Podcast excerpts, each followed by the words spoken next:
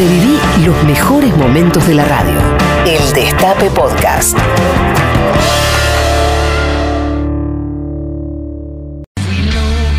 El ataque de la derecha al gobierno no es porque le vaya mal.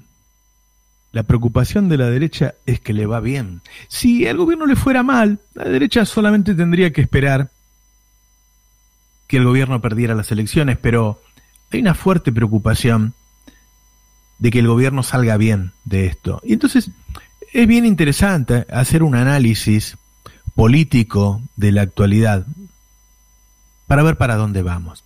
Miren, todos los gobiernos tienen algún tipo de alianza entre distintos sectores para mantenerse en el poder y para gobernar. Perón, por ejemplo, no gobernaba solo con y para los trabajadores.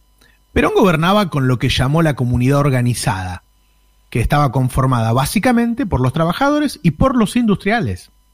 El enemigo era la oligarquía agropecuaria. La oligarquía agropecuaria fue la que gobernó durante prácticamente casi toda la historia en Argentina. Y con, Perón, ¿qué hizo? Tuvo que ceder parte de sus ingresos. Con esos ingresos, que en ese momento eran muy altos, porque estaban altos los precios internacionales posguerra, esos ingresos que se le sustraían a la oligarquía agropecuaria permitían, ayudaban a que los otros dos sectores, la industria y los trabajadores, crecieran con armonía, sin grandes disputas entre ellos. Perón tenía algunos momentos en los que se acercaba más a los trabajadores y algunos momentos en los que se acercaba más a los industriales. Jaureche decía que era como un Bonaparte en eso. En su tercera presidencia, pero no pudo hacer eso, porque los extremos se habían alejado. Había en el país extremos de izquierda y extremos de derecha. ¿Y el kirchnerismo? El kirchnerismo también tomó de enemigo al sector agropecuario y benefició a los industriales. Pero ¿qué pasó? No los incluyó en su alianza. Los industriales no estaban dentro del discurso del gobierno. Al contrario, el kirchnerismo se peleó también con los industriales tuvo la ventaja de una región afín, muy unida. Le fue bien durante mucho tiempo al kirchnerismo. Los industriales crecieron y los trabajadores también. ¿Y el proyecto actual? Yo diría que el proyecto actual aún no define su identidad, por la pandemia, obviamente. No tiene en su conformación extremos, como en los 70, pero tampoco tiene un liderazgo indiscutido. ¿Mm? Alberto, que es el presidente, claramente no es el líder de todo el peronismo, y Cristina tampoco, sino sería la presidenta. No es la líder de todo el peronismo. Los industriales no reinvirtieron en los últimos años, lo que hicieron fue llevarse la guita afuera y el resto, atención a esto, compraron campos. Entonces hoy los grandes industriales y los dueños del campo están unidos, tienen intereses similares. ¿eh? No aparece un socio claro para este gobierno dentro del capital. En la región, a la vez, reina una derecha reaccionaria. ¿Quiénes son los aliados del gobierno? ¿Lo pensaste? ¿Con quién gobierna el gobierno? Los va buscando de a uno en ese conglomerado de enemigos con intereses difusos. Y mantiene su poder apoyado en el pueblo que lo votó.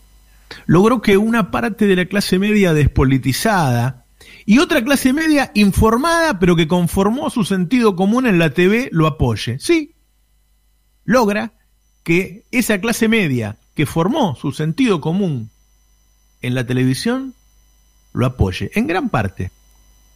Lo que pasa es que, claro, para lograrlo tiene que actuar muchas veces como quiere la TV, incluso dando marcha atrás en muchos casos. Y hablo de toda la coalición, no de Alberto.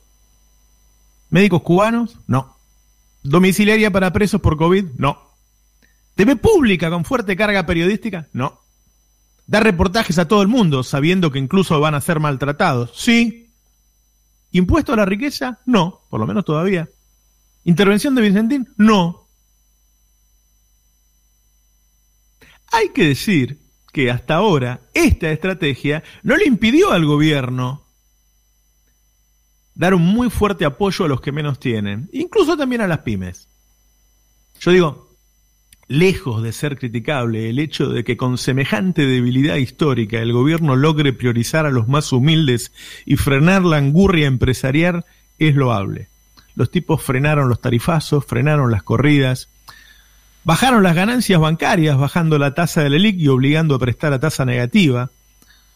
Subieron dos veces las retenciones, obligaron al campo a liquidar dentro de los seis meses, dieron el ATP, el IFE, remedios gratis, tarjeta alimentar, créditos a tasa cero, congelaron los alquileres, postergaron el pago de las tarjetas, corrieron el vencimiento de impuestos y ahora van por la moratoria. Por nombrar solo algunas cosas. Ahora, solo yo me di cuenta que con esos modos amables el gobierno lograba de todas maneras hacer una política progresista y capturar a buena parte de la clase media y sostener el poder aún sin aliados en el poder económico? No, lo advirtió la derecha. Lo advirtió la derecha. ¿Y qué advierte la derecha? Que si el gobierno sale de la pandemia y del problema de la deuda, va a llegar a las elecciones de medio término con una economía creciendo y con la cucarda de haber salido bien del COVID. Ese es el temor que tienen en este momento. Y además, y guarda, muchos piensan que estos gobiernos reaccionarios de la región, que estaban acosados por la gente en la calle, recuerden Chile, Perú, Ecuador, antes de la pandemia, cuando termine la pandemia, pueden caer en manos de esa misma gente que estaba en las calles, pero ahora más enojada por las muertes, por el hambre, por los saqueos, por la violencia.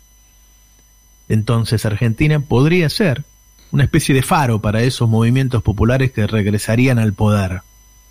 Fíjate vos, esa es la preocupación de la derecha, un gobierno que salga más o menos bien parado de esta tragedia en medio de una región que puede cambiar de signo. Ahí es donde los tipos dicen, entonces el golpe tenemos que darlo ahora. Entonces el golpe tenemos que darlo ahora. Y ahí se empiezan a mover, incluso, incluso con apoyo regional. Hicieron una marcha el 20 de junio por Vicentín, ¿te acordás? Para el 9 de julio se prepararon mejor y empezaron con la silobolsa, que van a meter los periodistas presos, el asesinato del exsecretario de Cristina. Ahora, el 17 de agosto, ya sin la cuarentena se viene otra, que podría ser mucho más multitudinaria sin cuarentena. Y a eso le suman la inseguridad.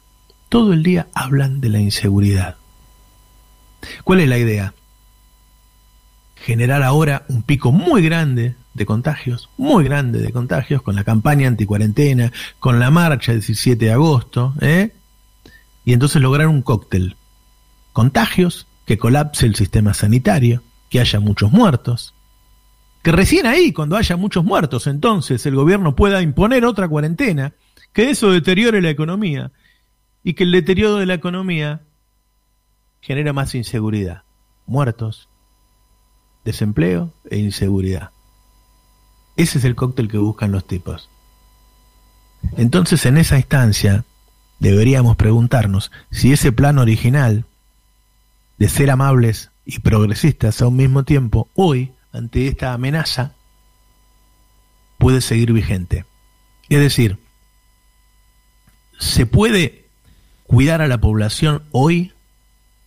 ¿Se puede hacer lo que es necesario hacer, que es una cuarentena última y muy, muy fuerte para cuidar a la población y entonces sí arrancar? ¿Qué hacemos? ¿Dejamos que sigan los casos? O damos un golpe fuerte ahora? ¿Y se puede hacer una cuarentena y que la gente lo cumple? Tengo para mí que para anunciar una nueva cuarentena deberías decirle a la gente que se va a quedar en la casa pero va a tener guita. Y tengo para mí que para hacer una cuarentena y que se cumpla tenés que generar una sensación de temor en la población mucho más fuerte que la que hay hoy. Uno podría decir, ¿y de dónde saca la guita el Estado? Bueno, si en este momento vas con el impuesto a la riqueza, podrías entregar un IFE en vez de 10 lucas de 20 lucas por los próximos dos meses. Entonces Alberto estaría anunciando que nos guardamos de nuevo, pero con plata en el bolsillo. Y al mismo tiempo, una tremenda campaña, una tremenda campaña que de vuelta ese discurso anticuarentena. Plata y discurso, al mismo tiempo. Podemos seguir con el discurso amable o podemos dar un golpe sobre la mesa. ¿Damos un golpe nosotros para evitar que den un golpe ellos? Esa es la cuestión. El Destape Podcast. Estamos en todos lados. El Destape Podcast.